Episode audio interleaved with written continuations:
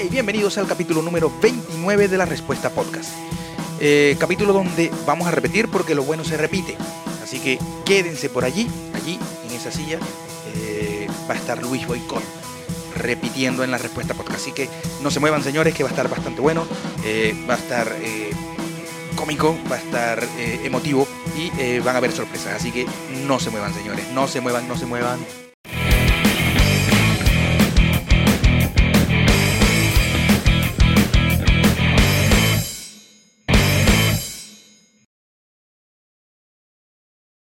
Señor Boycott, Luis Boycott, por segunda vez en la respuesta podcast. ¿Cómo estamos?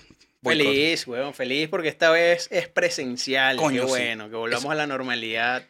A la semi-normalidad. una extraña normalidad, una nueva Claro, porque no te pude dar los besos cuando llegaste, simplemente Pero- un saludo de mano. Pero más un tema de barba que, que de pandemia, creo. Bueno, eso es un fetiche que yo tengo, las barbas para mí es un fetiche, así que creo que de mi parte no fue las barbas, fue la pandemia.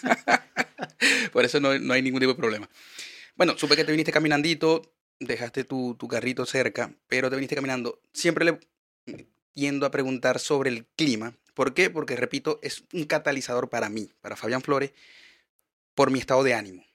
El calor, odio el calor, odio no el... puedes odiar el calor, eres moracucho, hermano. Lo odio, precisamente. Por eso te fuiste del país. Viví, no viví importa la seguridad ni la no, economía. No, me interesa. El calor. No, no, no. Yo pude haber, yo pude haber comido de la basura, pero me tuve que venir por el calor. Increíble. Entonces, es un catalizador para mí. ¿Te pasa lo mismo? ¿Y cómo te trata el clima en general? O sea, ¿cómo, cómo lo absorbéis? Mira, me pasa muchísimo. Además, yo sudo mucho. ¿ok? Entonces, soy calvo, ya pelón, ya ni siquiera calvo, no tengo filtros. O sea, si sudo, si sudo, si me subo la abajo. cabeza, me cae de una vez en los tobillos. Esa es básicamente la dinámica. Y, huevón, no soporto el calor por eso. Soy team invierno, pero totalmente. Precisamente, yo, yo también soy súper, o sea, yo no sé, pare- parezco un cerdo, en serio. Aunque los cerdos no sudan, yo sudo como un cerdo. No, no, no entiendo, no entiendo ese dicho, alguna vez lo escuché, lo uso mucho, pero los cerdos tengo entendido que no cuando, sudan. cuando lo cocinan, tal vez. Es posible. ¿Será por eso? Puede No ser. Y sudo demasiado, demasiado. Si Yo puedo usar tres franelas, polera, eh, remera, como quieran llamarle, este, precisamente por el sudor. Entonces, pero no es catalizador para vos en cuanto al, al- a- en, en el estado de ánimo, me refiero. No, no, no, para nada, para nada. Y de hecho, aunque sí hace mucho calor, eh, sudo mucho menos que en Venezuela, así que la paso Bueno, sí, porque este no es húmedo. correcto. No Entonces, está bien. O sea, sí, hay días calurosos, que ladilla. Además, trabajo en oficina, weón. Entonces, eso ayuda. Bueno, ya no, estamos en la pandemia. Pero si trabajas en la oficina, como que ellos se hacen cargo de tu calor y de tu frío en invierno. Tú vives al menos de 8 a 6, por lo menos. como un clima normal, sí. por lo menos. Este, ah, y hablando de eso, em, si, si tenéis tu trabajo, aparte de su, porque que obviamente ya el que no conozca a Boicot es un comediante, está aquí en Chile, estamos en Chile, y eh, bueno, bastante bueno, por eso lo invito, por eso es la segunda vez que lo invito, porque eh, lo bueno se repite. Entonces, sé que es un buen comediante, sé que es, una, es un buen artista, tiene proyección, bueno, pues. este, Gracias, hermano. sé, gracias. sé- sé- sé- que se va a abrir mucho más. Y, eh, pero entiendo que todavía tenéis un trabajo convencional. Sí, sí, weón. Mira, en algún momento mi, de esta típica historia cliché que tu familia no deja que te vuelvas loco y, entre comillas, te obliga a que estudies. ¿Ok? Bueno, mi familia tomó de alguna manera la decisión de que yo tenía que terminar lo que yo decía cuando era pequeño que quería estudiar, que era ingeniería en sistemas. Ok. Ah, somos. Yo también soy computista, de hecho. Estábamos, entonces, coño. Eso ha hecho que yo soy- hoy en día trabajo de eso, soy programador y a nivel de salarios, el arte es muy difícil que compita con eso. Y bueno, Claro. tú básicamente te acostumbras a, a comer tres veces al día, ¿sabes? Entonces, no puedo, no puedo ahora ser solo comediante, que básicamente veces- comería cuando tengo show y porque eso lo pagan con A comida. veces hasta más. A veces nos acostumbramos hasta más. Sí, bueno, en pandemia. De hecho, en más. pandemia, en pandemia, No. en pandemia salimos, creo, creo, creo, estoy seguro de que muchos subieron mucho de peso. Yo soy eh, uno, total. Yo, yo subí, subí, y de hecho estoy, ya estoy a punto de volver a tomar a- o a retomar la, mm, la parte fitness que siempre tuve, Ah, bueno. que era, que era hacer dos flexiones, tres eh, sentadillas y, Y a dos cervezas para recuperar. para el calor Claro, y un patacón que me pidan. claro, weón, no, Eh, entonces, bueno, sí. ¿Y, y cuándo pensáis, eh, o, o cuándo, obviamente, eh, tiene, eso que me dijiste del, del- de la remuneración tiene que ver mucho, pero ¿cuándo sentirías que ya eso está listo? esa etapa estaría quemada. Dejar el, el- el- ese, ese trabajo convencional que quizás no te, martir, no te martiriza, pero quizás es una piedra en el zapato. Sí, Pero sí. Estoy seguro que puede ser así. Sí, es así. O sea, obviamente yo creo que todo artista sueña con vivir del arte, ¿no? Más allá de, de que tenga o no otro trabajo. Y tengo muchas responsabilidades, weón. Obvio, todos los que estamos afuera del país, o la gran mayoría, tenemos responsabilidades en Venezuela, ¿no? Claro. Entonces, esas personas, mi familia, que, que depende mucho o en gran parte de mí, no, o sea, yo siento que no podría, al menos, no, bueno, digo yo, a no ser que ya la comedia me esté dando un sueldo al menos similar al que tengo eh, Por- con, con tu, con tu trabajo con la profesión, correcto. Pero no está ni cerca, hermano, o sea, no voy a mentirte, Wow. no está ni cerca. O sea, y, y- y otra cosa, o sea, el que pueda ver las redes de, de- de Luis se tiene que dar cuenta de que es activo, es increíblemente activo. Tenéis show todo, casi- que la mayoría de los días de la semana, de la semana hábil, eh, último, ya que estamos saliendo de esta locura de la pandemia y del confinamiento, es- estoy viendo de que, de que estáis teniendo bastante show y antes de la pandemia tenías bastante show también. Sí, sí, correcto. Bueno, de hecho, yo empecé aquí a hacer stand-up comedy en 2019. En julio prácticamente fue mi primer show. Y de ahí a diciembre yo llevaba la... Yo llevaba como el calendario completo y me gustaba como tener ese control y en dónde me presenté, con quiénes, qué día, ¿sabes? Como, como esa... Como ese, ese ahí anotado para, para recordar. ese diario. ese diario. sí. Prácticamente un diario que... que- Al final, ese año me presenté unas 35 veces, o sea, en medio año, que eso es muchísimo. wow, Eso es 35 muchísimo. veces en medio año. Sí, eso es muchísimo. Y bueno, básicamente fue aceptar. En un principio nadie te invita, pues no te conoce. Entonces yo, yo hacía la tarea. Mira, por aquí hay gente que está produciendo y yo pues me acercaba, veía el show y les decía, "Mira, yo soy comediante, soy venezolano, tengo más o menos tantos minutos efectivos, invítenme. Y poco a poco eso te va dando que te conozcan, pero también el compromiso de que escribas, ¿no? Porque Claro. coño, ahora me voy a presentar otra vez, ya no quiero que puede ser lo escuchen lo mismo, mismo. Claro. Más o menos. Que ojo con eso, me encanta conversar con mis amigos comediantes porque hay una presión que siempre tiene el comediante con esa frase. O sea, no puede ser lo mismo. No, sí puede ser lo mismo, porque muy probablemente va a pasar mucho tiempo para que el mismo público te vea.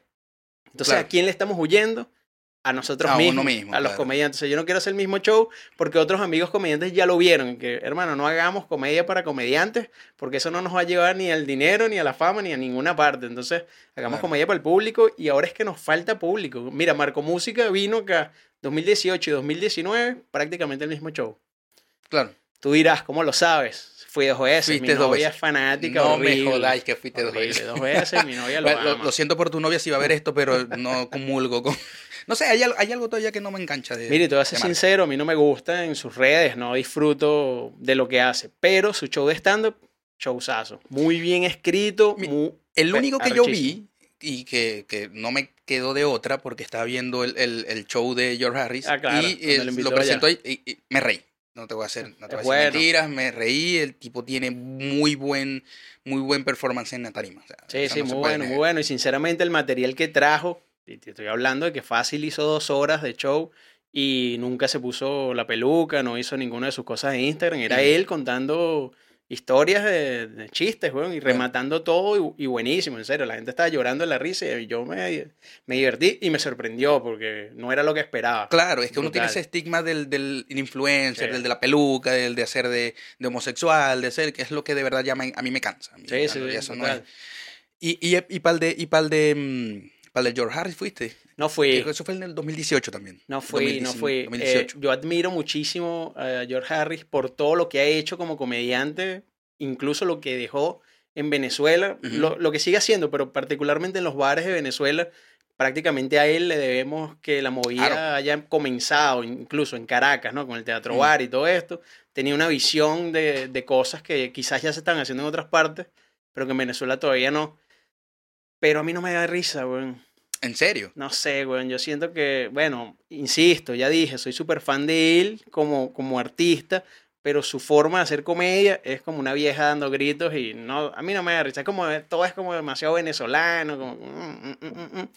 Pero bueno, ¿quién soy yo? obviamente. ¿Quién soy yo ¿Quién es ante, el gentío que sí lo sigue? Nadie. Quizás, quizás a mí lo que me, lo que me pasa con George Harry, eh, con George Harry, que es lo mismo, siento una admiración increíble por ser ese, ese- esa puerta que se abrió a todos los, a los que querían hacer stand-up en Venezuela, este, sobre todo allá en Caracas, porque Caracas es la cuna del stand-up.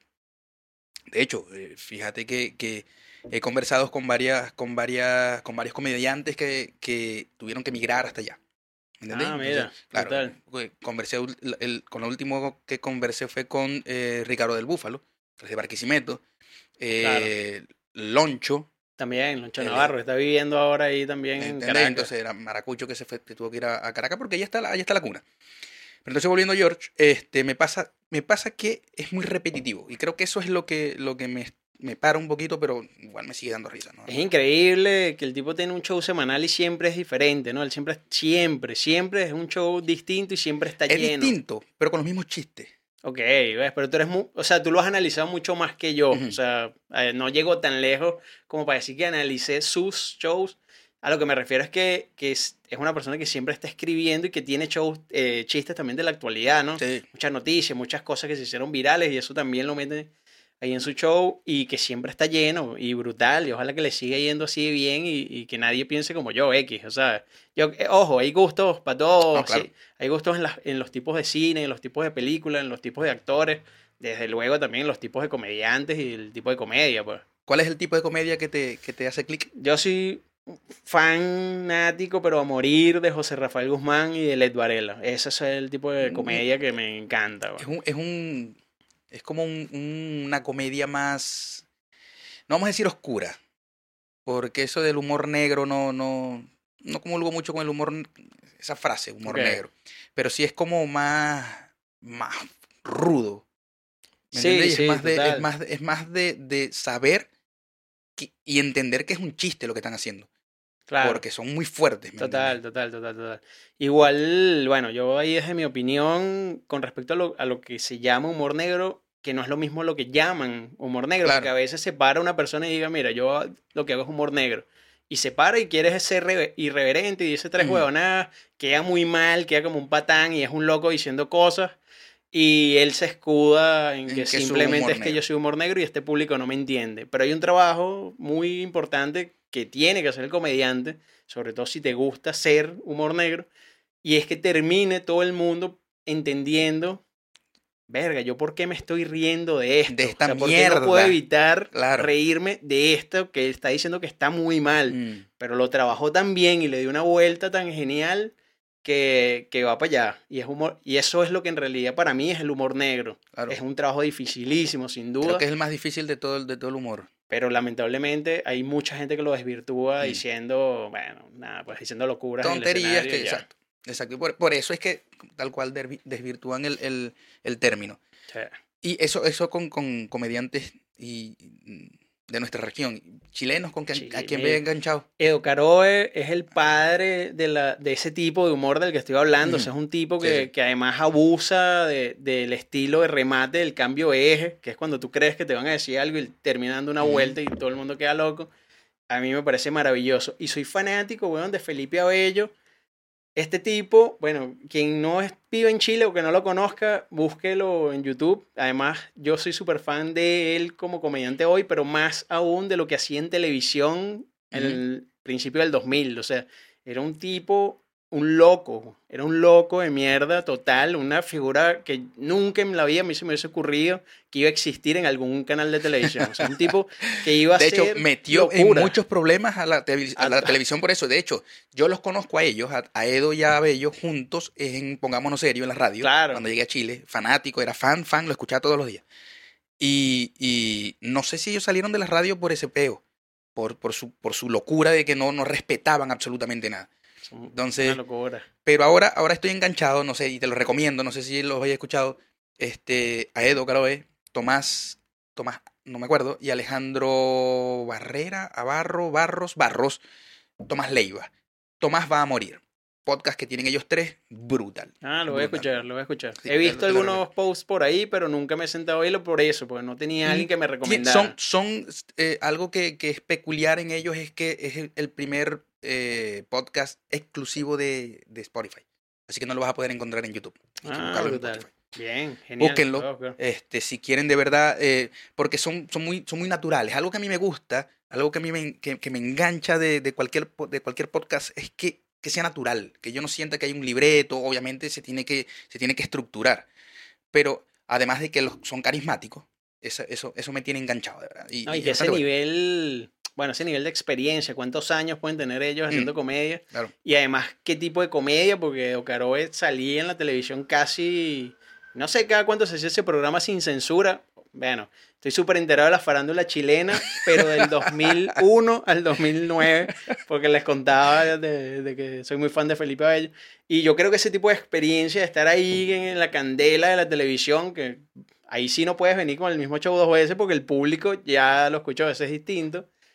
Y, y yo estoy seguro que eso le da hoy por hoy esa capacidad que tú comentas de, de que, bueno, aquí está el guion con los puntos, weón, hablemos. Y los Sí, no. se lanzan. Eh, eh, No como esto que estamos haciendo ahorita, que me obligaste a que me lo aprendiera de, hecho, memoria. te- hay cositas que te habéis saltado que, bueno, eso lo vamos a hablar al final del, al final del programa. Este, sí, bueno, en, en- en general. ¿Y te pasa, que, te pasa que la comedia chilena y la venezolana son distintas o que, o que sí le encontré puntos en, en- que, con- que, que, con- eh, que, se compenetran entre ellos? Mira, son muy distintas, men, son muy Mm. distintas y además es difícil entender que los comediantes que podríamos nosotros comparar son comediantes consagrados. Entonces, si tú pagas, no sé, o 50 dólares por ver a George Harris, tú no vas a juzgar a George Harris, tú vas a verlo y vas a disfrutarlo. ¿Me entiendes? Ya tú pagaste 50 dólares, ahí no va a haber absolutamente nada sino risas y risas duros. Muy Mm. difícil que un comediante de esa categoría falle, o sea, entregue un show fallido. Es muy, muy difícil porque quienes están ahí es su público, ¿no? Claro, es es su un nicho. nicho. ya saben que le gusta a él y, y, bueno, nosotros lo- los que estamos empezando vamos a caernos ahí a, a luchar en un bar donde están unos borrachos, donde, donde hay a veces gente que no vino ni siquiera a verte. Mm, Entonces la manera de enganchar es totalmente distinta y la comedia chilena, a mi parecer, parte, parte del, de ese formato de bar. Entonces ok. te consigues a, a comediantes consagrados, como el caso de Ocaroe que, que lo mencionábamos, que podemos juntos escucharlo y entender cómo el tipo te está causando risas cada ciertos segundos porque tiene chistes que son cortos, pero cuando los une tiene una historia de, de- se supone que tiene una historia, Ujú. pero en realidad son beats de chistes y te está armando tres o cuatro chistes sobre un tema, tres o cuatro chistes sobre un tema y va como, como en esa onda. En cambio, si recordamos más o menos, como, o, sea, si hacemos la comparación, por lo general el comediante venezolano consagrado te está contando una historia y va más como por ese storytelling de... Sí, es más de- historia. Vamos a esperar con qué nos sale el final. Si hay risitas en el camino, pero el, el remate. que va a depender final. de la- del carisma del, del comediante. Correcto. Más que del, de- del chiste en sí o del cuento en sí.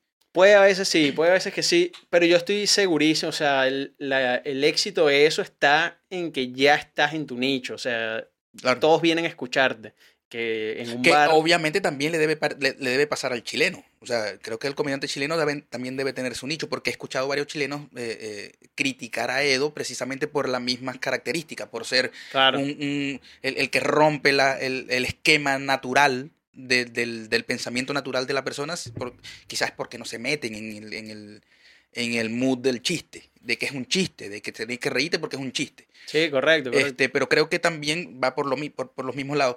Pero sí también siento que son eh, comedias distintas, o sea, son sentidos del humor bastante distintos, de hecho. Eh, Y yo creo que parte por eso, por el origen, o sea, a mí me da la impresión, por supuesto yo no estaba en este país cuando empezó la comedia, que Mm. pasaba antes, pero había muchos famosos también cuentachistes como teníamos nosotros también allá, ¿no? O sea... creo eh, que Latinoamérica está lleno de eso. De eso hasta Así cierta comienza, época, ¿no? sí, que sí, así sí, sí. comenzaba. Pero algo pasó en esta comedia underground que se convirtió en el stand-up comedy, que a mí me da la impresión de que, de que o sea, desde, desde su inicio, el formato es totalmente distinto. O sea, en Venezuela nos acostumbramos como a contar una historia, aquí hay como mucho chiste, o sea... sí- más, sí más- más a lo, historia, más a lo gringo, pero más a lo, a lo anglo. Mucho más a lo anglo, sí, Sí, señor. Creo que, creo que por eso, por Sí. ese lado va. Pero bueno, es, es cuestión también de que se vaya conociendo. A mí me costó, te voy a ser sincero, me costó muchísimo, muchísimo encajar en el, o sea, o, en- o- o absorber la comedia chilena. Me costó mucho. Y, y creo que fue, eh, pongámonos serios, Edo, cuando estaban Edo y Abello en la, en la radio, y ahora, ahora con, con Tomás va a morir. Em, Y, y comediantes que estén acá, que, que sean venezolanos, contactos que tengáis, por ejemplo, no sé, Gabo Ruiz, eh, bueno, Manuel ya se fue.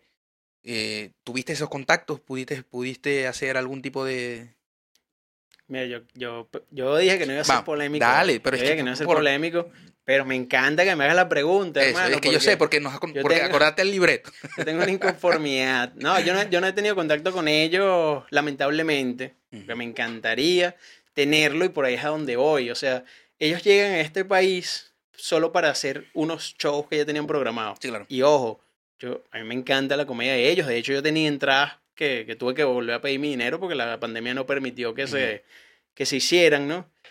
Y bueno, por razones pandémicas se tienen que quedar obligatoriamente aquí, al menos por el tiempo que en un principio se quedaron. Y ahí ellos fueron entendiendo qué era lo que pasaba en el país y fueron viendo poco a poco cómo podían sacarle provecho a eso porque ya estaban aquí, Claro. ¿sabes?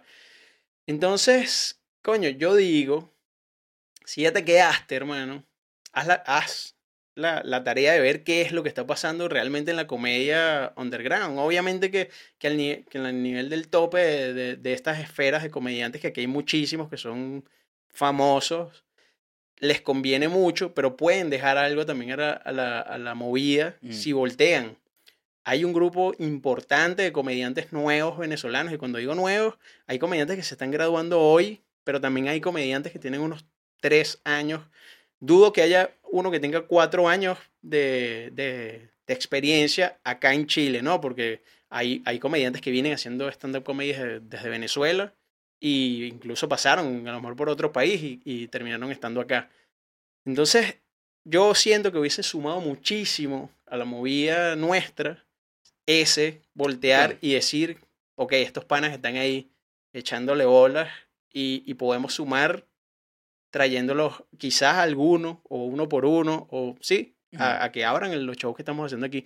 Lo, para que tengan una idea, las personas que no vivan en Chile, un show de, de una de estas figuras cuesta alrededor de 15 mil pesos. No tengo Son idea de cuántos dólares. son dólares. Son 900 pesos, 900 dólares aproximadamente. No, más de 900 dólares. güey. O sea, 900. 900 dólares. no, ¿cómo hace 900 dólares? Ya va. 900 pesos el dólar, así. Ya, ya, ya. ya. Eso sí podría ser. El hecho, 15 mil pesos. Pero igual no importa tanto la conversión, porque donde iba era a la diferencia. Un comediante nuevo, o sea, del estatus nuevo, de los shows que se consiguen en la movida underground y no hay intermedios, Mm. ¿ok? Hoy puede estar ¿O haciendo, son ellos o es este grupo? este grupo puede estar haciendo show gratis a la gorra, ¿no? Para que la gente dé propina. Hay entradas, mira, 4 mil, 5 mil pesos es lo máximo que, se, que más o menos se venden las entradas. Entonces, hermano, qué, qué brutal sería mostrarle al público venezolano que está pagando 15 mil pesos por ti que hay una movida de comediantes que también lo están haciendo muy bien Mm. y que estas personas cuando tú no tengas show van a poder ir gratis seguramente o, o pagando mucho menos también a ver a esos chamos y, y apoyarlos. Yo siento que es una tarea que tenía que haberse hecho. O sea, siento que, que no hubo ni siquiera la intención. Ojo que ahorita yo estoy diciendo esto aquí y están pasando cositas.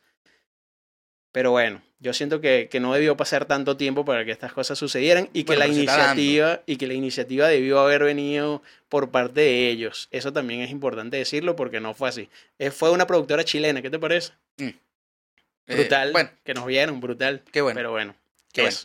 Eh, bueno, nada que decir. Ya no vas a tener Gente. entrevistas con Cabo Ruiz por mi culpa. Pero si no me contestan los, los DM tampoco. Ahí está, yo creo que el, el, el, el, el- ese, pensamiento también va por los mismos tiros de mi lado, pero, pero bueno, cada, cada, yo creo, creo que todo va a, a- a su propio ritmo. ¿ya? Si, si el ritmo, si su ritmo es esperar, quizás hacer su nicho también, quizás hacer su, hacerlo más grande para poder permitir que entre más gente, bueno, perfecto. Si no se da, perfecto también, porque ustedes se están moviendo. O sea, Claro. el- el- este círculo que me estáis diciendo de, de comediantes que están comenzando, que son bastante buenos, que, que hacen reír, porque se, se puede ver en tus redes cuando, cuando estás haciendo tus chistes o, o, o todos esos que te acompañan a hacer, a hacer yo, les, stand-up, yo les pago. El público les, paga- les pagamos para que se rían. porque es programador y el programador gana plata. que se los digo yo, gana bastante plata. Pero bueno, e- eso, en- em, es esperar, quizás, no sé. Y, y no esperar, y no, y no, no sentarse a esperar. Es, es esperar que si, da, si no se da, seguir. Sí, total, total, ojo, yo estoy diciendo esto y a lo mejor mañana me llega una invitación y desde luego hay que aceptarla, ¿no?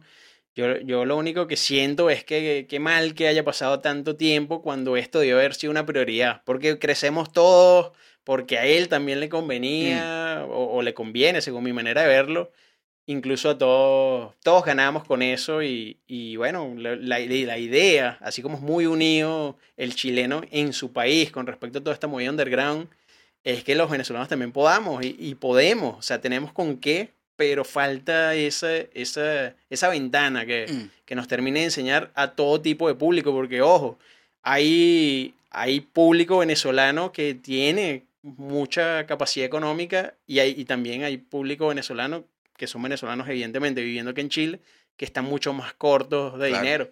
Entonces, y eso lo sabemos por lo mismo, o sea, así como digo eso, hay artistas que vienen como George Harris y sus entradas valen 30 mil pesos. Entonces, coño, muéstranos a esas personas para que vean que también, o sea, George Harris viene una vez al año y cuando puede venir. Marico, el resto del año pueden estarnos viendo nosotros por muchísimo menos dinero, pero no lo saben, quizás también. Esa es otra cosa, no hay, no hay difusión quizás. Uh -huh no habrá difusión. Pero bueno, bueno. Ya, ya habrá, ya, yo, yo, soy de los que cree que eso se va a dar. Y se va a dar, y se va a dar fuerte. Se va a dar fuerte porque, o sea, no hablo de, de que nos abran las ventanas a, a, que nosotros nos presentemos en, su, en sus shows. No, es que ya este grupo que está surgiendo va a levantar. Pero bueno, eso es otra cosa. Amén. Así va a ser, así va a ser. Eh, quiero cambiar un poquito el, el, el, mood de la cuestión Sí, porque, ya, me- me- porque o, puse o termi- loco. o terminamos arrechos o tirando piedras y jodiendo a todo el mundo, o bueno, nos reímos mucho más, pero tú supe que últimamente era, era, era tu hijo, era tu hijo, y hace poco perdiste a tu perro, a Rocco. Chamo, tú no me dijiste que íbamos a hablar de eso. Lo siento porque eh, eh, ahí, ahí está la tapa, la tapa echarle mierda a los demás, que ya la acaba, de, pasar. está la etapa de reírnos, que eso viene después. Pero ahora, la etapa Shirley. Así que, este, supe entonces que, que verga, que perdiste a tu perrito que hasta bebé le decían. Sí, sí, el bebé. el Loco. bebé. Tenía 14 años. Este, bueno, tenía 14 años, era un Bull Terrier y llegó a mi casa cuando tenía un mes. O sea, imagínate lo que pasan en 14 años, que parece tan poco tiempo cuando Sí. ya pasaron, pero yo creo que en vez de sacar la cuenta en tiempo, tú la sacas como en cosas. ¿Cuántas cosas pasaron en 14 años? O sea, increíble. Yo estaba como en la universidad a mitad de carrera, ni soñaba con, con salir de- del país y, y bueno, terminamos los dos acá en Chile mu- 14 años después. Yo tuve que dejarlo cuando me fui. Eso te iba a preguntar, que de si te viniste con él, ¿te viniste el- en primera instancia o lo mandaste a buscar? Sí, lo mandé a buscar. Cuando me vine no sabía ni siquiera que iba a ser aquí, ¿sabes? O sea, yo no vine Mm. con trabajo, no vine con posibilidades de... Entonces yo vine como a intentarlo y en ese intento sabía que, que, mi, bueno, que no iba a tener la posibilidad de, de que me recibiera un amigo ahí en el sofá de su casa como clásico. L- Lo si, típico. si traía un perro, además iba a ser mucho más complicado, pero mi familia obviamente me, me iba a apoyar y así fue. Dos años después pude, pude traérmelo. Wow. Y, do- y bueno, dos años después era lo que le quedaba de vida y, y no sabíamos. Y bueno, qué bendición, obviamente, haber podido Tener esos dos años. esa época con él acá, claro. Yo Y- creo que nunca me hubiese perdonado si, si, hubiese, si hubiese fallecido allá. Claro. Fue muy fuerte, weón. Yo sentía una, o sea, yo sentía muchísimo este tema. Sobre un- todo por la edad. Ya vos sabías que Correcto, eso podía Sí, él tenía suceder. 10 años cuando yo me fui de- del país. Entonces ya tú te esperas que, Mm. que, bueno, que no sabes cuánto vive un perro, pero que por ahí alrededor de, de eso. Pero este tema de, mira, es un perro y no habla mi idioma, ni yo hablo el de él, ¿ok? Yo me despedí como me despedía todos los días. Entonces, Mm. ¿qué pensó él? Coño, este weón se fue a trabajar y, Y ya va a volver. ya va a volver. Mm. Y pasaron dos años. Y eso, me, eso sinceramente sí me castigaba mucho y era, era fuerte, era fuerte. Así como, coño, que, que me- se puede morir esperándome. ¿sabes? O sea, puede creer que lo abandoné, o sea, que, ¿cómo se maneja eso? No, obvi- obviamente no, no tengo ni siquiera un amigo psicólogo, así que todo eso lo, lo, Lo internalizaste vos, los en la cabeza mi locura. Seguro que Dani, mi, mi novia, seguramente ella sí está súper clara en lo que me estaba pasando. Mm. Y de hecho fue en mucho gracias a ella. Ella le dio por tener un perro. A mí eso me, me, me noqueó todavía más. O sea, ¿cómo yo voy a querer a un perro nuevo si yo tengo mi perro allá esperándome? Eso me volvió mierda, literal, mucho tiempo. Pero todo eso estaba abriendo las puertas y todo eso estaba abriendo el camino para que él viniera y obvio lo terminé entendiendo después. Y te digo, weón, la crianza de Rocco fue muy difícil porque él era un Bull Terrier y bueno, en Venezuela yo sinceramente no, no hay tantas o no habían tantas personas que tuviesen tanta cultura de crianza de, de perros, crianza sana quizás. Y en este caso, pues como era una raza complicada, a mí me da miedo que pudiese como lastimar a otros perros y él prácticamente se crió con humanos siempre. Entonces él era con humanos una maravilla, pero con otros perros no se llevaba nunca. Porque tengo entendido que los Bull Terrier son, también fueron creados para, para, para pelea. No, Algo así dice ah, por ahí. Sí, sí, eso es lo que medio pude, pude Ahora leer porque, porque de verdad no, no sé si saben cuál es ese, ese, ese perro. Es, es, es muy característico por el tipo de cabeza que tiene. Va a aparecer por acá, eso solamente para meterlo en, eh, para meterte en problemas de edición. Sí. Y que va a aparecer por acá la foto. Gracias. Sí. Ahora voy a tener que meter. A ver, aquí. Ahí va a estar. Ese, ese es el Bull Terrier. ¿eh? Ese. Ese. Y, tengo, ten- tengo entendido que también eran perros, y- y- perros fuertes. Perros Igual te voy a de- decir que, que sí, seguramente esa fue la idea en principio, pero es una raza maravillosa que se lleva, buenísimo con los humanos, con los niños, con los otros perros. Solamente que Rocco no, porque yo no supe hacerlo en un principio. Entonces, incluso en TikTok Debiste- hay cuentas debiste- muy cómicas con de hecho, ellos. Debiste haber hecho lo típico. César Millán. Claro, ¿Por pegarle, qué no? pegarle. No, pegar una patada cuando no. No, vos, vos sí creéis que en ese, ese caso él lo hizo a propósito, o sea, o, o- o se, le, se le tiene que, que, que castigar por eso que hizo. Mira, hay- Poniéndote vos en su lugar. Claro, no, no, o sea, es muy difícil estar en su lugar, además que, que es importante que la gente sepa, yo aprendí muchísimo de esto, porque para terminar con el cuento, cuando yo traje a Rocco ya tenía entonces una perrita pequeña que le cabía en la boca completa. Y era de mi novia, o sea, si Rocco la mataba, yo me, me moría Hasta ahí, también, o sea, era ahí. muy loco. Entonces nos vimos ahí como en la obligación de buscar ayuda, gente profesional en crianza vino a la casa y nos convirtió, weón, Mira. al Rocco con muchísimos ejercicios en un perro increíble que fue el hermano de esta perrita hasta el último día, o sea, una, una belleza. El final de, de Rocco de Edad fue en un amor absoluto, sus paseos y todo ya eran diferentes, o sea, era todo muy bonito. Y ahí aprendimos que hay, hay como dos vertientes en el tema de la crianza de perros, ¿ok? Yo, a pesar de que aprendí mucho, no me dedico a esto, así que me perdonan si no soy tan preciso con los términos, pero hay una crianza que está basada en, en premiar al perro, que es como en los incentivos, como la crianza en positivo. Y está la otra que conocíamos que era con- prácticamente con castigo, regaño, con coñazo, castigo, con claro. regaño, tal. Quizás este señor tiene sus técnicas y le han funcionado siempre, entonces, bueno, si le han funcionado, ¿cómo lo juzgan? O sea, si Mm. nosotros mismos como, como público lo hicimos famoso por lo que él hacía, pues esa vez no le salió tan bien o no le salió tan bien como, como él quiso en video al menos. Y bueno, vimos quizás un poco más de lo que tal vez siempre pasó y no Y, sabíamos. o sea, y no nos dimos cuenta nunca. no puedo juzgarlo porque nosotros lo hicimos famoso. O sea, al final es es súper complejo y, eh, y yo creo que la fama es, es complicada. Y, y- y creo que luego, luego de ver, de ver todo lo que estos canales Discovery, no sé si pudiste ver eh, ya ahora con esto de, de- de entender más cómo se maneja la televisión, cómo se manejan este tipo de programas, son prácticamente realities que, que te los hacen pasar por, por, por programas que, que, que, que, que- que es natural todo. ¿no? Claro. Todo, por ejemplo, el precio de la historia es algo tan, tan distinto a lo que nosotros creíamos. O sea, esa gente ni siquiera está en ese, en ese local, solamente nada más cuando van a ir a ver un, uno de los de, de las piezas que le elige el- los productores para que ellos puedan. Claro, puede ser interesante. Claro, pues imagínate vos que llegue alguien con, no sé, una pelota de, de hace 15 años y quiero empeñarla. O sea, O el anillo de novia porque mi novio me dejó, pero es de oro. Y que, ah, pero eso todavía es un poquito más interesante. ¿Te gusta el sadismo? Muy A mí, venezolano. bastante. Muy, muy novelero. Cuéntame más. Tiene ¿Tienes que una ser. hermana gemela? Tien- te- ti- tiene que ser, de hecho, de hecho soy, soy tan así que estoy a punto de ver las novelas estas que pasan acá, las teleseries, le dicen acá. No, hagas eso. Este, porque está la venezolana esta, Coco algo, no sí, sé, no me acuerdo el nombre de ella. ella, ella es buenísima, es una actriz increíble. Pero coño, mi pana, las teleseries aquí son malasas, malasas. Mira, son tan malasas que compran como las series. me gusta porque yo nada más le pongo la pelotita y ella la batea. Yo la hago Sí, son malasas.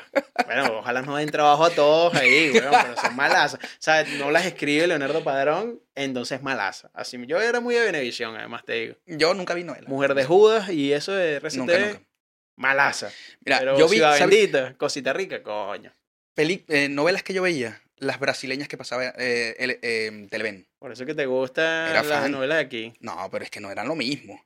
Chica da Chica da Silva. No es lo mismo a las novelas que pasan acá. Ah, no tengo idea, yo no la veía. Nunca viste Chica da Silva. Me, So- los veía sobre todo porque salían muchas boobies. me imagino, me, me costaba, Mucha. me cuesta mucho esa, ese doblaje al español cuando viene de otro idioma. bola, Cuando viene de otro idioma, a mí me choca, no sé por qué, no tiene sentido, pero me pasa. Pero ¿a qué te referís? Marico, si, si vemos algo que está en inglés y lo doblaron al español, es como mucho más natural que cuando Porque es es, el clásico. claro, que cuando es una película alemana incluso. Que coño, prefiero verla en alemana con, su- con subtítulos. Fíjate que este estoy viendo con mi esposa Postmortem, una, una, una serie en Netflix eh, noruega, creo que es. Eh, es noruega, sí. Y me pasa eso, que yo si ella está gritando, por favor, yo tengo que sentir que ve- te diga please. Claro, algo. ¿Entiendes? Algo que yo sepa que ella está diciendo. Y puse en noruego y es una locura. O sea, no sé, el alemán por lo menos tenía algo porque tiene algo del inglés, Claro. el francés es, muy, es una lengua romance que se parece mucho al... Pero esas vergas... Y, y loco, me gustan demasiado las las series las series escandinavas, son muy buenas, son muy buenas. Pero me pasa eso. Creo que eso, con esa sí me pasa, pero con Chica da Silva yo la disfrutaba. Creo que porque no le paraba mucho el diálogo. Claro, estaba era puro pendiente de- del lenguaje universal, que Eso, es el sexo. Eso, Bien, bien. ahí está. ¿Qué puedo decir? Bien. Ve, eh, ve lo, ve lo bueno de pasar de, de perros a César Millán y a sexo con Chica da Silva. Bueno, sí, no, está raro el salto, pero es pero bueno. quizás tenga mucho que ver. No es que estemos diciendo que César Millán tenga sexo con perros, no pero con tampoco perros. estamos diciendo que no. O sea, no sabemos. Pasan mucho tiempo juntos, ¿no? Este, eh, otra cosa que yo te quería preguntar, Boico, porque es que yo soy muy fan de las barbas, loco. Ok. Soy fan, son... Comenzó por un desperfecto que, que me causé cuando niño en la cara. Y... Que, Marico, acabas de crear una expectativa muy alta en mí y ahora necesito saber qué, qué No. te falta, que la, todo este pedazo Después, es después, hueco. En, el- en el libreto estaba, pero no lo quisiste leer. Este no, de chamito, 12 años, corriendo, jugando a ladrón y policía. em, yo era el policía. Muy eh, mal, muy mal. muy mal, ya sé que de ahora en- seas el policía. De allí en adelante sabía que tengo que ser el, el ladrón. Porque persiguiendo uno de estos ladrones, eh, atravesé una puerta de vidrio del edificio donde yo vivía, entonces me corté la cara. Eh, fue un proceso, bla, bla, bla. Era un chamito, mucha, mucho, mucho complejo. Claro. etcétera. Cuando me empieza a salir la barba, yo dije, bueno, esto es lo que me va a tapar. De hecho, lo tapa. No, muy pocos se dan cuenta, los que son un poquito más, más eh, em, detallistas. Pero soy muy fan de la barba, mucho. Ahora me volví, me volví adicto a tener la barba larga. A mi esposa no le gusta mucho, pero tengo que pelear con ella. Transo. ¿Qué queréis que haga? Yo limpio la casa, no sé, tres, cuatro meses, pero me dejáis llevar porque no te habéis casado, pero cuando te casé ibas a entender que, o bueno, ya vos, ya vos viví con tu novia en, en Sí, este caso. sí, ya que sé ya tenéis que entender que tenéis que transar con todo, porque naturalmente el hombre este, Sí, cede. Entonces, bueno. total. Entonces, total. bueno, soy un hombre con barba. No sé si fue porque quedaste, quedaste calvo o porque también soy fan de la barba. Mira, sí. Ya, va a parecer raro que esté preguntando esto, pero para una persona que le gusta la barba, ver a un hombre con barba es no sexy. pero, pero interesante y son, y son conversaciones, pero bueno, ajá. Entramos, al, al- al- al- a la etapa Machos Club. Como, Claro, como el podcast total. de, de- Mira, sí, sí soy muy fan de las barbas desde siempre, pero desde antes de saber que la barba me crecía así. O sea, además yo vengo de un- de una universidad que era militarizada, ¿no? Y, Mm. y yo tenía que estar afeitado todos los días. ¿Dónde estudiaste? En la UNEFA, en la UNEFA de antes. En la UNEFA, En la de, UNEFA que ajá, te- que en la buena UNEFA. No sé si la buena, pero tenía normas. Tenía normas.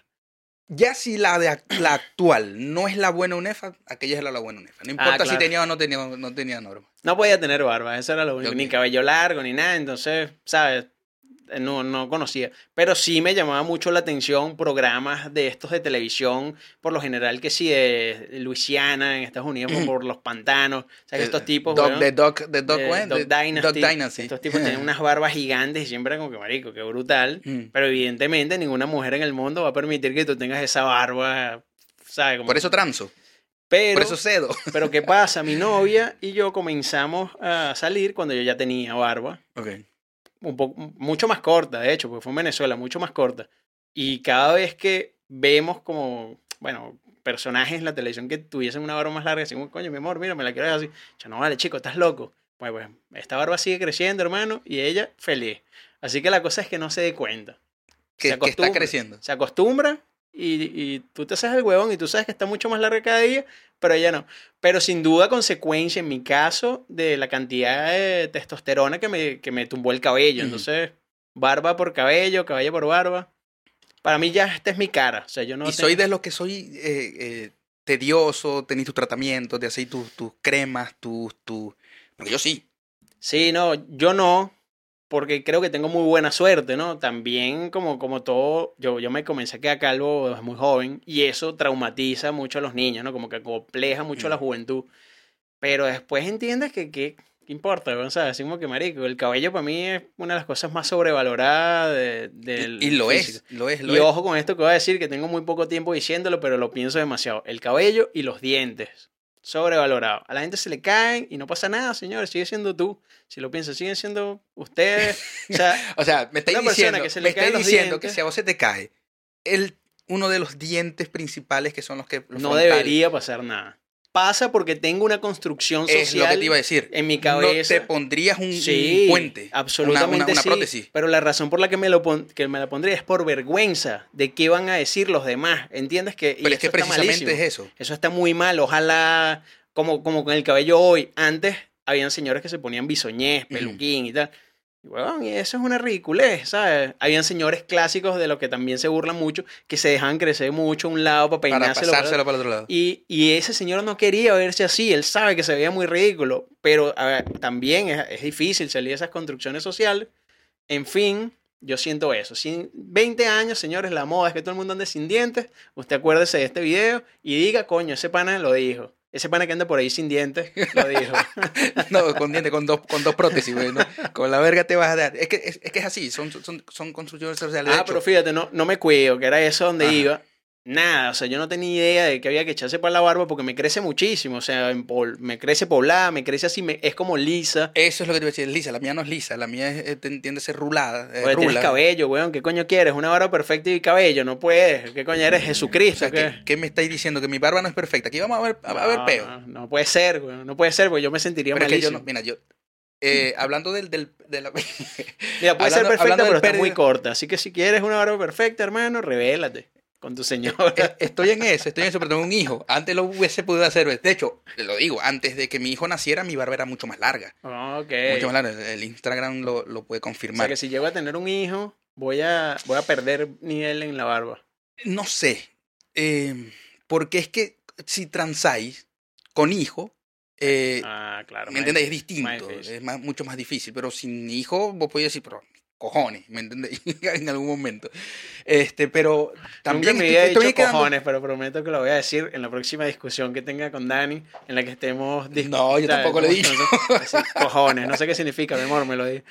No, no sabía qué significa decir a mis cojones. Jódete, jódete. Eh, No me importa. Ok. Qué, qué loco que siendo del mismo país tengamos que tar- estar en esta... Mi, mi- mi esposa tampoco es de, mi, es de mi ciudad. Yo soy de Maracaibo y ella es de Puerto La Cruz. Y todos los días descubrimos una palabra que ambos decimos distinto, pero que era, es lo mismo. Qué brutal. Todos los días, todos los días. Y, y lo hemos convertido como en, en un, en un juego ya. Pobre de tu hijo. Que debe tener como mil palabras para lo mismo y que maldita sea. Y no ¿por qué habla solamente, inglés? no solamente eso, todavía porque no ha entrado a ningún, a ningún garden acá, a ningún... Coño, claro. Porque cuando entre va, va a tener toda esa, todo ese backgr- background de maracucho, el background de Puerto La Cruz y el chileno. O sea que pobre muchacho es lo que va a hablar. Sí, sí, pobrecito. Va a hablar, va a hablar- sea locura. Mira, y oh, volviendo al tema de... igual antes, consejo para barbas de quien quiera. En mi caso, hidratación, eso sí. Mm. El mismo el champú que no me puedo echar en la cabeza, me lo echo en la barba todos los días. Yo no sé si las barbas se lavan todos los días. La mía sí. Se lava, pero si tenéis tu propio champú para la barba. Head and Shoulders, hidratación profunda, ese. Eh, A cualquier. Y tengo, y tengo un baño de crema que es para cabello, de esos de, de hidratación y tal. Y ese también me lo pongo en la barba. Eso, eso es lo que me echo. Ese sí, no todos los días. Eso sí puede ser como un par de veces a la semana. No, yo sí, yo sí, este, a ver, yo me lavo el, el- me la lavo con su champú, champú de barba.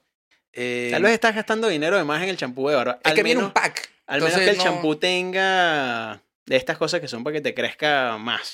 No me Yo no sé si eso existe. Yo no sé si eso, si eso, si eso funciona.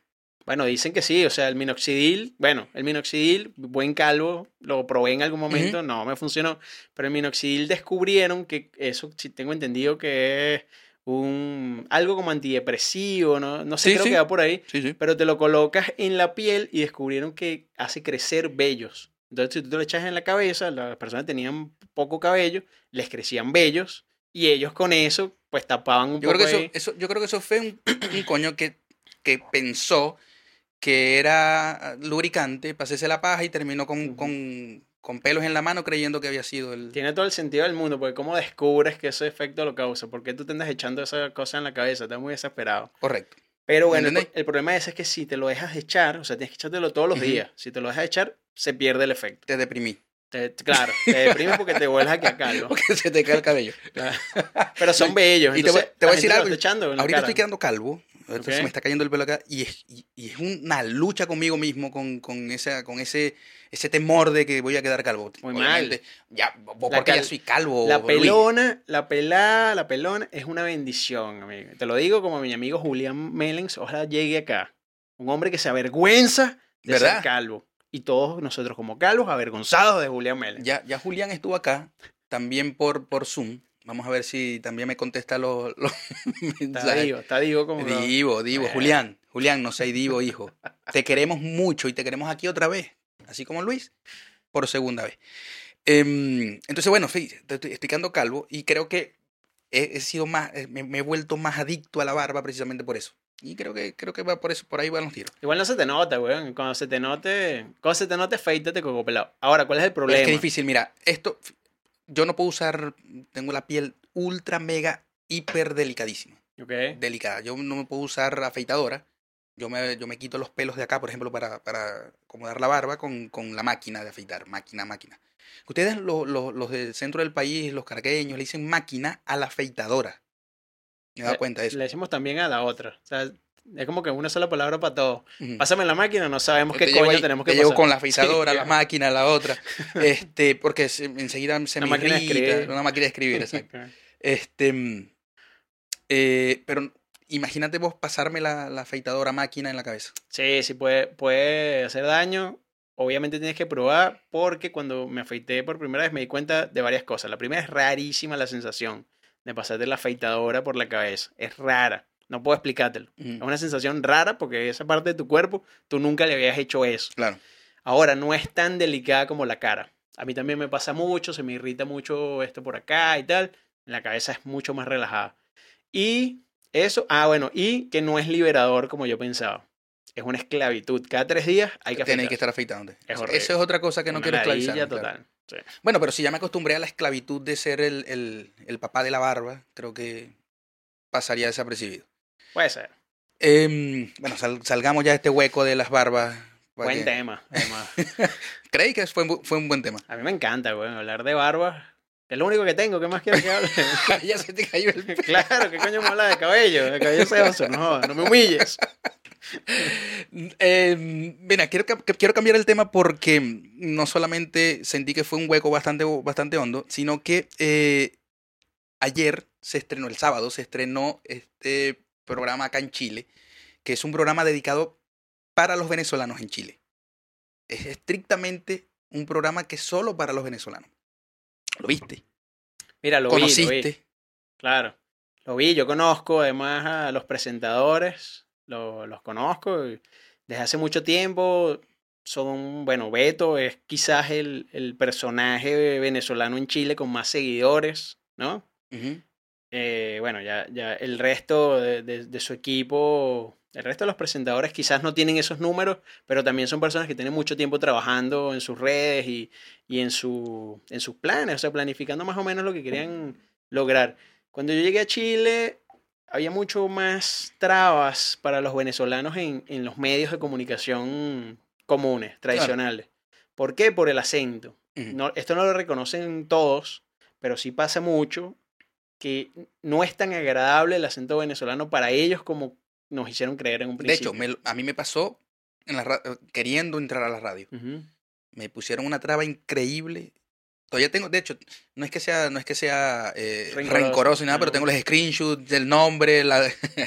no, eh, me pasó, me pasó y, y, y me, me, me costó entender que de verdad el chileno, o por lo menos cierta, cierta parte, quizás en esa parte comunicacional, eh, no, no comulgan con nuestro acento.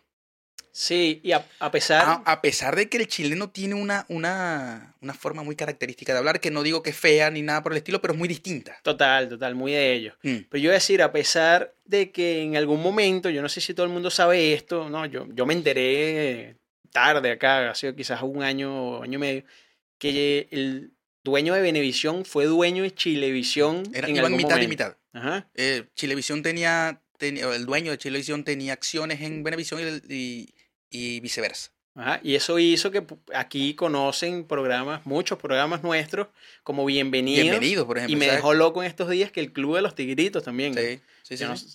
No sé que- si es que pasaba en el Club de los Tigritos o, o es que se creó aquí también un Club de los Tigritos. Sí, lo pregunté y me dijeron, era el Club de los Tigritos de acá, pero los sketch y las cosas de, de teleseries que tenía, esos eran los de ustedes. O sea, Ah, nosotros ok. veíamos de sol a sol y no sabíamos qué coño era Salserín, por ejemplo.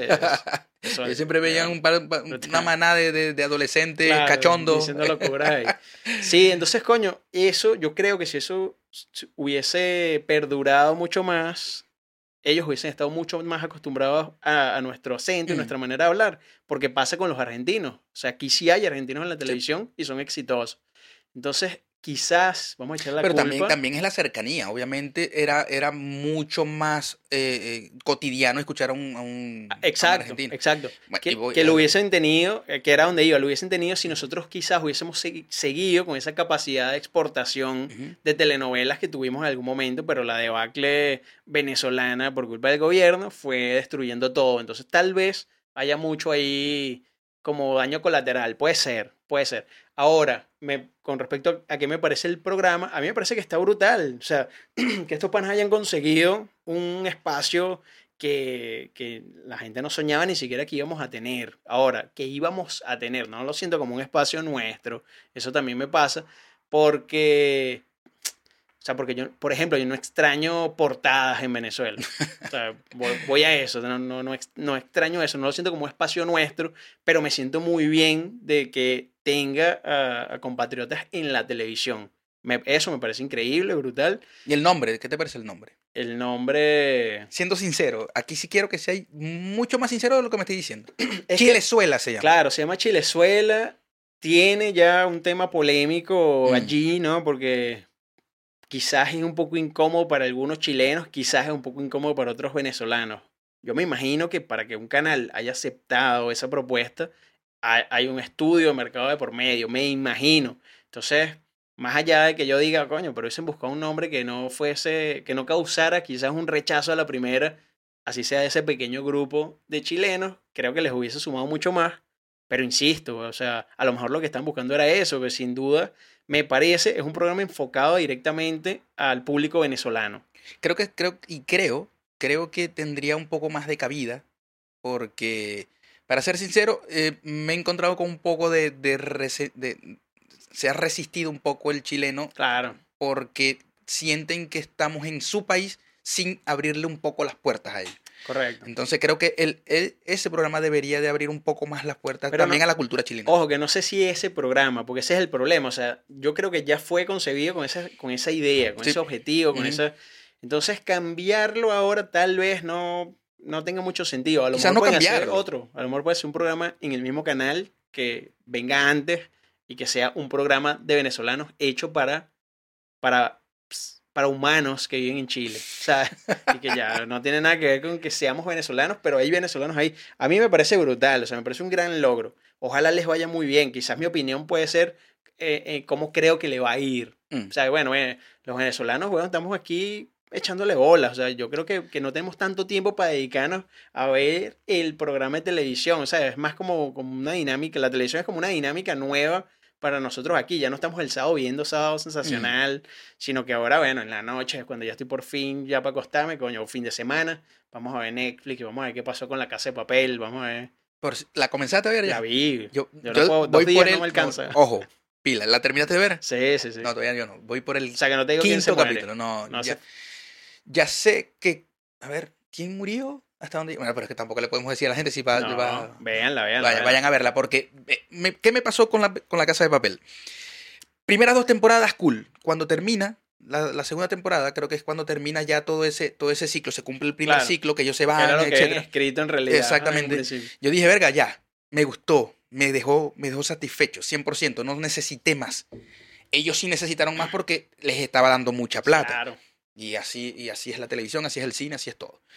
Comienza la tercera temporada, me costó engancharme, me engancho.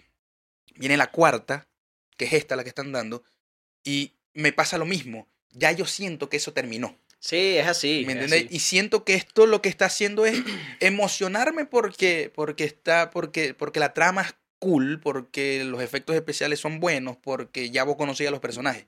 Sí, ya Pero siento que ya, ya, ya eso cumplió un ciclo. Y siento que le estamos dando plata a esa gente. Sí, sin duda, sin duda, sin duda. Pero igual se la merecen, güey. Porque Sí, no, fíjate claro. que la primera la escribieron sin que nosotros le diéramos la plata y les quedó buenísimo. Así que está bien. Además, a, a mí me pasa mucho eso. A veces termino viendo cosas que no me gustan nada más porque la primera fue buenísima. Y, y ya hay que verla, ¿sabes? Thor- Como, coño, ya hay que Hablando de los, de los escandinavos, Thor Ragnarok. O Ragnarok se llama. No la vi ahí. La segunda. No la veo. Ve la primera. Vas a quedar picado y cuando veas la segunda vas a quedar más picado. Ah, mierda. Es muy, ma- es muy mala. La segunda parte, este, es- esta es de las, que, de las que sí el dicho se cumple. La segunda parte mm, no sirve para nada. O sea, no, no, no recuerdo cómo es el dicho, de hecho. Pero sé que la segunda parte no sirve. o sea, La segunda parte y te diré quién eres. ok, ok. pero verga, me entendieron. O sea, la primera parte me enganchó muchísimo porque soy fan de lo, de lo, de lo, mm, de la mitología nórdica. Soy Claro. muy Si fan. te gustan las barbas, güey, ahí están. Hermano, o sea, yo quería ser, yo quería ser Ragnar. O sea, yo veía todos, las, to- todos los capítulos que me quería hacer el corte de Ragnar de- o de los otros que ah, increíble. O sea, soy muy fan de esa, de esa. No he visto ninguna. Sé que existen, porque todo el mundo habla de eso, pero no la... Vela porque, o sea, te diría que la vieras es por, por, por toda la connotación histórica que tiene. Quizás porque tenéis barba pueda, pueda también, creo que pueda tener por ahí algún gusto de lo escandinavo y es buena. O sea, Brutal. por toda esa connotación histórica que no es exactamente lo que pasó, pero te engancha. ¿Bien? ¿Viste Game of Thrones? No, tampoco. Soy muy malo para las... A ver, ¿cómo decir esto? Bueno, yo no he visto El Señor de los Anillos. Exacto, Señor de los Anillos, Star Wars, Harry Potter, eh, Game of Thrones, No, no, no, no te Vikings, no, nada. Nada que ver. No las he visto, no, no sé si me gustan. Eh, esto es raro, yo di- hay muchas cosas que digo que no me gustan y nunca las he probado. Jugo de melón, jugo de patilla, No habéis probado el jugo de melón. No tengo idea qué sabe, pero yo digo que no me gusta eso. Ni, la, ni el jugo de, de lechosa. Bueno, el jugo de lechosa de verdad es un, es un poco fuerte porque no solamente es el sabor, sino el olor y Ni idea, jugo de el- guayaba, ni me, idea. me sorprende que ni no habéis probado la guanábana. La he visto, no sé ni cómo es esta fruta por adentro, ni a qué sabe. Pera, Pero yo digo que manzana. no me gusta. Pera, manzana, cambur. naranja, cambur, parchita. Bien. Pero tradicionales, limón, bueno, obviamente. Sí, güey, me pasa. Me pasa Qué mucho. loco. O sea, que, que, que, que no, que, Incluso siendo, que siendo de un país más caribeño, o caribeño en realidad, no hayáis probado ese tipo de jugos. Sí, no, no sé. Voy a decir que culpa de mi mamá, no tengo idea. Yo creo que en mi casa le gusta a todo el mundo esas vainas y yo no sé por qué nunca las probé. Siempre dije que no me gustaban. A lo mejor por el olor, no sé. Pero fíjate que me pasa también con el toddy y con el dulce jodáis que no- del no quesillo. Coméis toddy. Los- o sea, no tomáis los toddy. probé, los dos los probé viejo, hace cuatro años. Probé el toddy y probé el dije, jodáis. una maravilla, sí me gusta. ¿Por qué coño decía que no me gustaba? No sé, güey. Ya va, que es, es- es- es- poquito difícil de digerir el hecho de que nosotros, porque el venezolano eh, tomaba agua y tomaba toddy. Sí, La- de hecho, la Coca-Cola, la Coca-Cola no, no, era, no estaba en el top 3. O, o era el último del top 3. Era agua, toddy y Coca-Cola. Sí, güey, en mi casa compraban mensual, o sea, en, en el mercado del fin de mes, desde que yo era un niño, había un pote de taco, un pote de toddy, y yo no probaba eso. Yo decía que a mí no me gustaba. No sé por qué yo decía eso. No tiene sentido. Y de No, hecho no fue con mi novia, con Dani, la, la primera vez en Venezuela comiendo. eh, íbamos mucho en las Mercedes a un sitio, bueno, ahora voy a decir que se llama el Solar del Este, pero no estoy seguro si se llamaba así. Ya ella me está dando un lepe ahorita cuando lo estamos viendo. Creo que sí. Y ahí comiéndonos unas arepas o unas cachapas, lo pedimos porque ella quería. Y yo, fue como una de estas veces, bueno, yo no tengo tanta sed. Bueno, le da un traguito a esta verga, esta vaina es buenísima. Y yo, ¿por qué no decir? Y la hecha no podía creer tampoco que yo estuviera, que yo hubiese pasado más de 30 años sin saber Qué loco. a qué sabía el todo. Y bueno, así somos. es raro, es raro. De hecho, bueno, eh, eh, eh, no, no probéis ver ninguna de esas series porque si no habéis visto Game of Thrones, que es larguísima, si no habéis visto Viking, que es larguísima, si no habéis visto El Señor de los Anillos, que es más larga que esas dos juntas, este, no te recomiendo que lo veáis porque te vas a enganchar, no va- vas a dejar de ir a los, a los shows, vas a dejar de trabajar, vas a dejar, vas a dejar a Dani. o sea que No, ella también es súper viciosa. Pero le pasa, eh, viciosa de series, y le pasa que al principio no engancha con nada. Con Mm. nada. O sea, nosotros tratamos de ver Breaking Bad como cuatro veces. Y no pasamos el primer capítulo porque ella le la hallaba. O sea, todavía no habéis visto Sí, huevón, el día que dijimos, y que mi amor, mira, ya, todo el mundo dice que es buena, vamos a pararle olas porque no tiene sentido. Y vimos dos capítulos y nos Y de ahí volvimos locos, locos, locos, locos. Yo también la vi viejo, No. o sea, mucho, mucho, mucho tiempo después. De hecho, acá en Chile la vimos. Ajá, igual. Cuando compramos el primer televisor, eh, nuestro primer televisor, no teníamos ni siquiera, no sé, no- una mesita. Lo pusimos ahí y me acordé de Breaking Bad. Un, am- un amigo me había dicho, coño, verga, que estoy, que estoy viendo Breaking Bad, no puedo ir a tal sitio. Le dije, Liliana, hay una, hay una serie, Breaking Bad, vamos a ver qué tal. La, pusimos y eh, yo creo que, yo creo que las ocho, ocho temporadas creo que son, Sí, son burdas. este, no sé, no, no, no nos tardamos un mes en verla. Sí, sí, nosotros igual. Y después quedé loco esperando que, ¿sabes? Con toda la, la- Todo lo que tú supones que, que debe haber pasado, que el tipo está preso, muerto, ¿qué tal? Y empecé a ver también la de Call Ajá. Saul. Sí, sí. Eh, para mí, weón, ese es el mejor personaje a nivel, 100%. a nivel de personaje, o sea, visto como el punto de vista del actor, increíble e- ese pana. Y también, también nos obsesionó muchísimo la serie, nos quedamos locos. ¿Y la película? ¿Qué te pareció? cagada, ¿Qué te una pareció? cagada Sí. total. No sé si una cagada, pero obviamente no te iba, no te iba a y, y lo pensé y la vi con ese, con ese, con ese estigma. Que yo sabía que no iba a, Que no iba a pasar nada. que no iba a pasar nada. Que Entonces, ¿para qué simplemente me la iba a ver para ver, para cerrar un ciclo. Exacto. de- si, de- si me vas a contar qué es lo que pasó, es lo que yo me imaginé que pasó, no me cuentes nada, weón, déjame quieto. No sé, es que yo, Yo no me quería, que es que yo no me no- quería imaginar nada. Ese es el peor. ¿me No, yo entiendes? yo sí. de Breaking Bad nunca, después que terminó la serie, yo me quedé con eso de que porque no quería, no quería hacerme falsas esperanzas de nada. Entonces yo dije, bueno, hasta ahí llego y ya. Sí, muy buena decisión. Yo sí, expectativas altas y decepcionado. Boicot. Este, contame, ¿qué viene ahora? Estamos a, a principios de septiembre. ¿Qué viene ahorita en este mes y de ahí en adelante? Mira, men, están pasando cosas muy brutales, ¿ok? Acabo de tener un show el miércoles de la Ese me sorprendió. pasada. A Ese todos, me sorprendió, pero mucho. Eh, ya me habían invitado en pandemia a la fábrica de salchichas. Esto es un show chileno que se caracteriza porque es para que los profesionales prueben material. Y cuando digo profesionales es que te consigues artistas que han estado en Viña del Mar inclusive probando material allí. Mm. Entonces en, en pandemia me invitaron a la versión online, cosa que me sorprendió a mí también muchísimo. Desde luego acepté y fui a mi, a mi, a mi show online. Probé mi material y tal. No sé cómo me fue porque es online, ¿sabes? Tú no está, el público no está ahí, no tengo idea. Pero esperaba que muy bien. Al final, vino, me lo agradecieron y quedamos. Y así pasó el tiempo. Y ahora me escribieron y me dijeron, mira, comenzamos presencial y queremos que estés en la segunda fecha de que le damos. Yo dije, mira, sí, de una vez anótame. No sé quién se va a presentar, no sabía nada, no sabía absolutamente nada. Acepté y cuando me pasan el flyer, porque nunca me avisaron quiénes iban a estar, marico, vaina me muero de un infarto. Estaba Stefan Kramer ahí, Bernardita Ruffinelli, que son figuras súper reconocidas. Stefan Kramer ha estado en Viña del Mar tres veces y es un- para mí, weón, uno de los mejores imitadores de- del mundo, o sea, el tipo es una eminencia.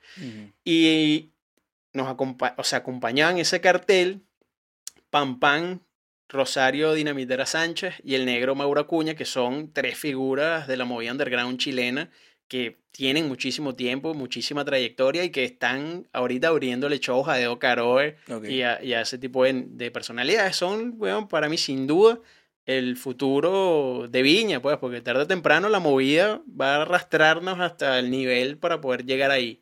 Y Ah. ellos están muchos escalones más cerca y más grandes. Entonces, coño, para mí fue brutal, weón. 10 minutos me tocaba abrir. Estaba- te Único venezolano. cómo estaba, primer venezolano invitado a la fábrica De hecho, el primero, exacto. El primero, y, y me llevé mi bandera, weón. Me llevé mi bandera al show y la puse. Hice chistes acerca de que era el primer venezolano. Hice chistes acerca de por qué coño me invitan a mí aquí, o sea, qué pasa con este país. Hice chistes, weón. Y bueno, llevé una rutina de algo que me está pasando en este momento, que ya te lo comentaba cuando entré, que trata acerca de que mi novia en pandemia, hace poco de hecho, me dijo, Luis, quiero que seamos padres. Y yo ¿what? Ok, hice una rutina acerca de esto. Cuando le dijo eso, Luis, quiero que seamos padres, le creció la barba dos centímetros. Claro, de una. de una, y se me, el pelo el se me pelo, cayó más. El más. Claro. Sí, total. Entonces, bueno, aproveché eso, weón, porque al final lo que nos pasa a los comediantes lo, lo usamos o tratamos de usarlo. Ujú. Y le creé una rutina corta con eso, escribí una canción, que eso sí no te lo había dicho, una canción de un minuto, tocando con el ukelele, y la llevé. Vi las fotos, pero no, no, no hubo video. Sí, no, buenísimo. O sea, buenísimo en el sentido de que, de que la receptividad del público, cool. Porque a todas estas, disculpa que te interrumpa, Luis me lo cuenta, eh, estoy, yo, yo estoy haciendo unas cosas, cuando me meto en la página, no habían, no habían ya entradas. Sí, eso fue una locura. Una locura. Se vendieron increíblemente Increíble. rápido. Sold out- Yo- El sold out fue... in- in- ¿Qué? ¿Qué duró? Nada, horas, horas. Yo- Horas. Yo, avisé por las historias y les escribí como mis amigos cercanos. Ujú. Así como que, marico, actívense si de verdad quieren ir, porque mira qué brutal esto que me está pasando y miren con quién. O sea, en el Ujú. momento que me pasaron el flyer. Y algunos compraron, o sea, algunos, te voy a decir, eh, una mesa de personas que habían comprado entradas por mí, que eran todos venezolanos y un chileno, y éramos seis personas. O sea, seis personas compraron So- fueron los que pudieron comprar. pudieron comprar de mi parte y yo, yo pensé, bueno, termino de trabajar y compro la de Daniela porque por temas de pandemia no dejan que lleves acompañante gratis, digamos. Y no pude, weón. Se vendió todo y ya no había entradas para Daniela y hablé con la productora y con todos y me dijeron, no hay, weón. O sea, te jodiste porque te tardaste. Y pude llevarla porque por suerte una de estas personas que habían comprado por, por mis historias había comprado dos. Obvio, yo les escribí a todos para ver, mira, ¿qué compraste? Eh, van, bueno, el acompañante de este pana no iba a poder porque tenía trabajo y se enteró en ese momento y le dije, véndemela, hermano. Véndemela y te vas con nosotros al show y de regreso también te agarramos el mismo Uber y te dejamos en tu casa. Y así fue, weón. El chamo muy pana y, y coño, le debo una gigante, Sí. me pude llevar a Dani para allá. Sí, porque en las historias ella no estaba contenta. Estaba muy brava, obvio. Estaba súper molesta. Además, yo siempre juego con ella. O sea, siempre hay mucho chiste de cuando llegue a Viña del Mar, lo primero que voy a decir allá arriba es para ti, que no me apoyaste. Estupidez. En mi casa pasan muchas estupideces. A mí se me ocurren muchas estupideces y Dani se ríe ya hoy en día de, de todo eso. Así que la dejo fluir. No, y, la dejo y creo, fluir y, mucho. y- y si ya te pidió que ambos sean papás del mismo niño, este, o niña, Claro, con estos genes. ajá, este, creo que ya es porque aceptó esas estupideces que puedan pasar en tu casa. Sí, total, total, total. Y bueno, me- bueno, y, y- y cuando vos creáis tu, tu rutina, ella es filtro para poder, para que vos digáis sí. Absolutamente. Dani es mi primer filtro y confío en ella como no te imaginas. O sea, hay muchas cosas que ella me ha dicho, mira, no, o sea, te volviste loco. Y ella también sabe ya qué es lo que yo estoy persiguiendo, a dónde estoy apuntando Claro. y todo el trabajo que he hecho más allá de la comedia en el sentido de, de qué es lo que quieres decir con esto, cuál es tu nivel de responsabilidad y a dónde apunta realmente ese chiste. Volvemos a lo mismo del humor negro, ¿no? O sea, ¿por qué decir algo solamente porque da risa o porque es irreverente? No, o sea, la vuelta. Porque hagamos que se ríen con culpa porque está muy bien exacto. hecho esto. Bueno, eso es, ella es mi primer filtro sin duda de todo eso y lo entiende muy bien. O sea, ya a esta altura entiende muy bien qué es lo que estoy buscando. Entonces siempre. Pero a veces me pasa que, mira, no, sí, está normal. Pero ¿por qué quieres hacer eso? Y, ok, no sé, yo tengo fe a este chiste, así que me lo llevo. Y, y me lleva la sorpresa de que sí, y me lleva la sorpresa de que no, y hay un te lo dije. Es que, es que debería, es, precisamente si ya estamos en pareja, es, es, necesario eso, la complicidad, el, Claro, el man. que, el que, el que confiemos, porque ajá, imagínate que vos no confíes en lo que ella te diga, o sea, y que ella no confíe en ese presentimiento que vos tenéis. Entonces, Y, y es- que además es eso. tiene que estar, o sea, tiene que estar tan comprometida como está, porque ¿cuánto salgo yo de la casa durante la semana? Increíble. Muchísimo. Entonces, si ella no... Y que no te negáis a nada. Correcto, si, si- eso sonó muy raro. Bueno, Bueno. ah, es, que, es que te las pongo bombitas para que me- Si digo que sí, van a venir tus proposiciones raras después. No, me niego mucho. No, y que, que ella, si no creyera en el proyecto y en lo que estoy haciendo, evidentemente no, no, No. no pudiese estar con una persona con la que no... No voy a decir que no esté en la casa, porque obviamente estoy muchísimo y siempre trato de compensar Claro. una cosa con la otra, otros tiempos y otras cosas, pero el apoyo a ella obviamente es incondicional. Esa chama, pobrecita, esa chama, algo le debe pasar. güey. No es normal que, que me quiera tanto. que- ¿por el qué- perro que tiene. ¿Por qué me quiere tanto? El, el perro, porque pudiste, ella, aceptaste tener un perro de ella. puede ser, puede ser. por Tú te- eso. Tiene que ser, porque es que esas cosas, esas son cosas que nosotros nos preguntamos cuando, por ejemplo, tenemos este tipo de personalidad que no son relajadas. Yo no soy nada relajado.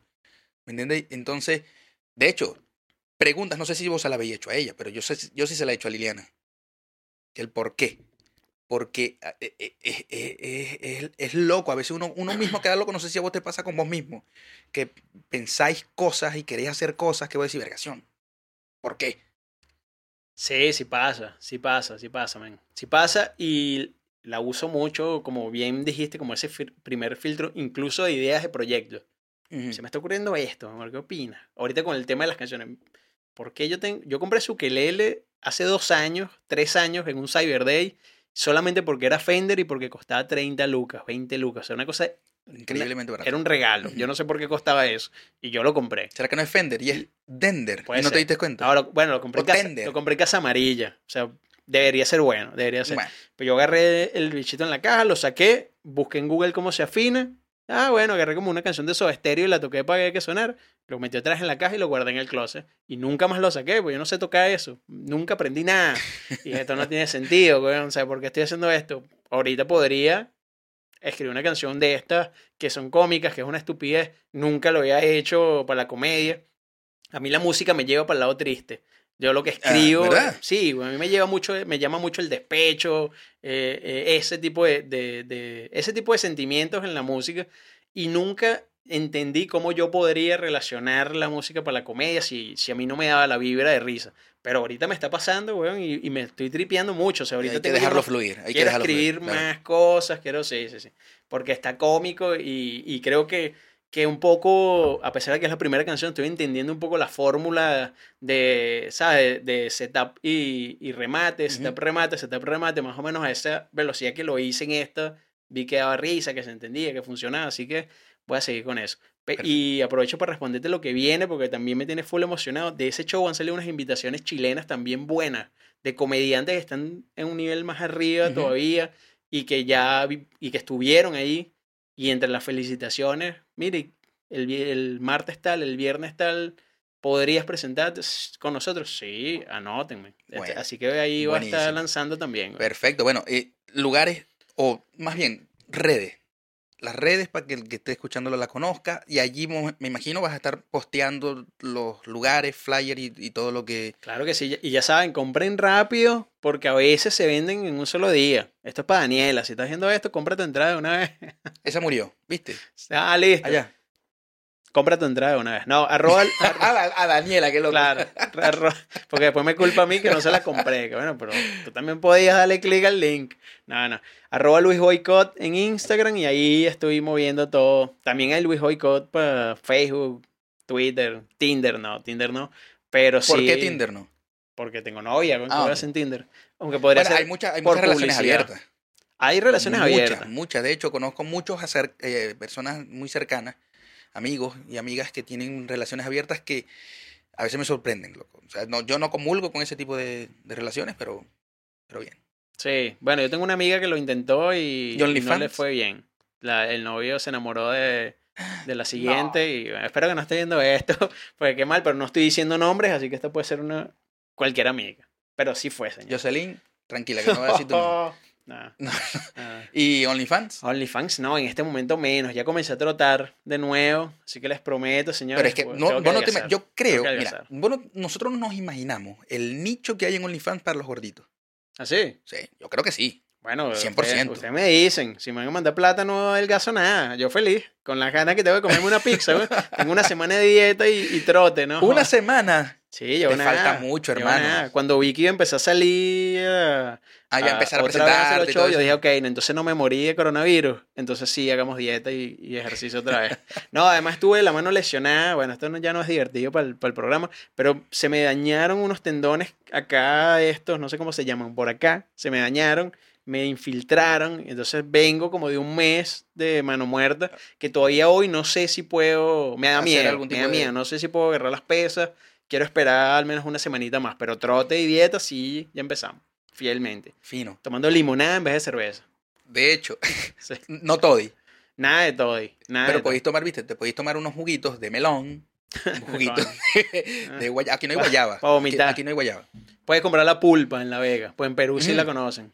Hasta ahí llegué porque a Dani sí le gustan, pero igual no la compramos. Así que ahí está en La Vega la pulpa. Pulpa de guayaba, hay pulpa de, de guanábana porque esa, a mí sí me encanta la guanábana. Dicen que huele a vómito, yo no sé. No, la guanábana, no. La lo que huele a vómito es la, la, eh, la papaya, este, Lechosa. sorry, la lechosa. Ah, bueno, ves, no tenía ni idea tampoco Eso cuál sí. era. Y eh, es que ese es el peor de la lechosa. La lechosa es muy buena, a mí me gusta. Yo, de hecho, yo la puedo hacer y le echo leche y queda bien, una bu- muy buena merengada. Pero el olor... ¿Por qué es- se toman algo que huele a vómitos? Tal vez huele a vómito para que no se la tomen. No, porque sé que el sabor va a ser bueno. El primero fue muy Vos curioso. habéis olido muchas cosas que no te huelen bien, pero te aseguro que habéis metido la nariz ahí. ¿Cómo qué? No, no sé, digo yo. No Vos debes saber. Mis suegros estar viendo este programa y quiero que sepan que no tengo idea de qué habla este hombre. Porque tu suegro, Mi suegro y mi suegra. Me, Ah, ok, Me, menos mal que- ven, me- me me- ven siempre. menos mal que sí, Sí, son, son sí, sí, fieles, me son quieren, fieles. Me quieren mucho, me quieren Mi- mucho. mis suegros no Debe se porque pierden vivo ningún- lejos. Debe ser porque vivo en otro país. Mis suegros me quieren mucho también. Y, la, y una tía de Liliana es fan, fan de, de la respuesta. Ah, qué brutal. Un saludo. ¿Cómo se llama? Car- una es Carmen, en realidad son dos. La señora Carmen es una que es- vive Bueno, en le digas la señora. Carmen porque suena como si fuese una señora mayor y yo estoy seguro que Carmen te está viendo con ganas de que tú digas lo bella que es ella, ¿no? La señorita, que es que no puedo decir señorita No, porque no, ella es una Carmen, señora la tía. Carmen. La mami Carmen. Carmen, llámame. Em, boicot, mira. Este, vale, bueno, Luis Boicot, arroba Arroba Luis Boicot, sí. en, la- en las redes, búsquenlo por allí, allí va, a estar, allí va a estar toda la información que van a necesitar. Ahora vienen bastante shows, sé que van a, van a ver muchos, es muy bueno. Este, mm, eso estaba en el libreto, así que tranquilo. Sí, no les digas eso. Vayan y vean qué tal. Ojalá les guste. Sí, coño, porque si no, y qué coño, era una mierda el tipo. Yo fui y pagué por recomendación pero, de Fabián. si, pero si ahorita no están pidiendo entrada todavía. Sí, ya vienen unos con entradas, señores, paguen. Necesitamos comer tres veces al día. Antes de que, antes de que despidamos esto, boicot, em, eh, Fela, Fela es la empresa de mi esposa, quien siempre nos ha acompañado a todos acá, em, los que han podido llegar al final. estas maravillas. ¿Sí? O esta no es de ella. Sí, esa es de ella, pero esa se me cayó y se raspó. Y Ah, esa bueno, no la tenías que mostrar, en el libreto lo decía. Eso no significa que no la haya hecho espectacular, que tú eres No. un desconsiderado y la lanzaste contra el piso. Pero esa no, porque esa la dañé yo. Pero Fela eh, sabe, sabe, te conoce, o sea, eh, mi esposa, que es la presidenta de, de Fela, te conoce, ejecutiva. directora ejecutiva, es productora, es todo, em, eh, te conoce y sabe tu historia, conoce tu historia. Ok, Entonces, me dijo, coño, me dijo, no me hagas esto. "Ah, que te diera esto. Si queréis lo abría ahora, Rico, no puede ser, acabamos de hablar. si queréis lo de... abría ahora o lo abrís después. Este, No, la voy a abrir ya, o sea, ¿cómo no?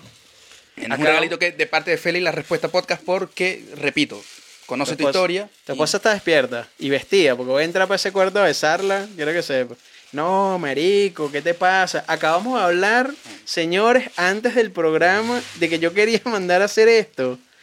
Con ellos. Mierda. No es exactamente lo que de verdad quería, loco, pero- ¿Cómo que no? Está mejor de lo que yo quería. Está increíble. Miren esto. Eso es roco para que cuando te estés tomando, ya No no, tu café porque dejaste el café, pero sí tu Dejé el café, dejé la Coca-Cola, dejé todo. Lo voy a retomar. Esta taza merece que. Marico, chao, mira, gracias, Fela. Los amo con locura. De verdad, Pero se espero que, pasaron. que- que cumpla el cometido, que es recordar a ese ser querido que siempre estuvo ahí con vos. Además que quedó hermoso y ella lo pinta a mano. A mano. Estuve preguntando, se lo juro que quería mandar a hacerla. O sea, que, qué hola, qué belleza. No, man, muchas Bueno, gracias. Tranquilo. Muchas gracias. Este, eso. Disfrútalo. Bebé. No cerveza. Pero- loco, lo veo eso todos los días. qué brutal está. Esto fue la respuesta con Luis Boco, señores. Nos vemos todos los martes. No se vayan sin antes. Ey, me gusta allí, o si no les gusta, no le den me gusta, pero suscríbanse, suscríbanse, vayan a Spotify también, que estamos en Spotify. Estamos en Google Podcast, en Apple Podcast, y bueno, por YouTube también allí. le En dan tus nalgas podcast, siempre quise decir eso, perdón. pero tenía que ser tu podcast cuando. Claro, no, porque ya sea una copia de LED, pero Claro. quería, perdón. Fela. Señores, ¡chao! Marico, qué bolas, weón. Ni siquiera pusiste cara de nada, weón, no sospechaba. No,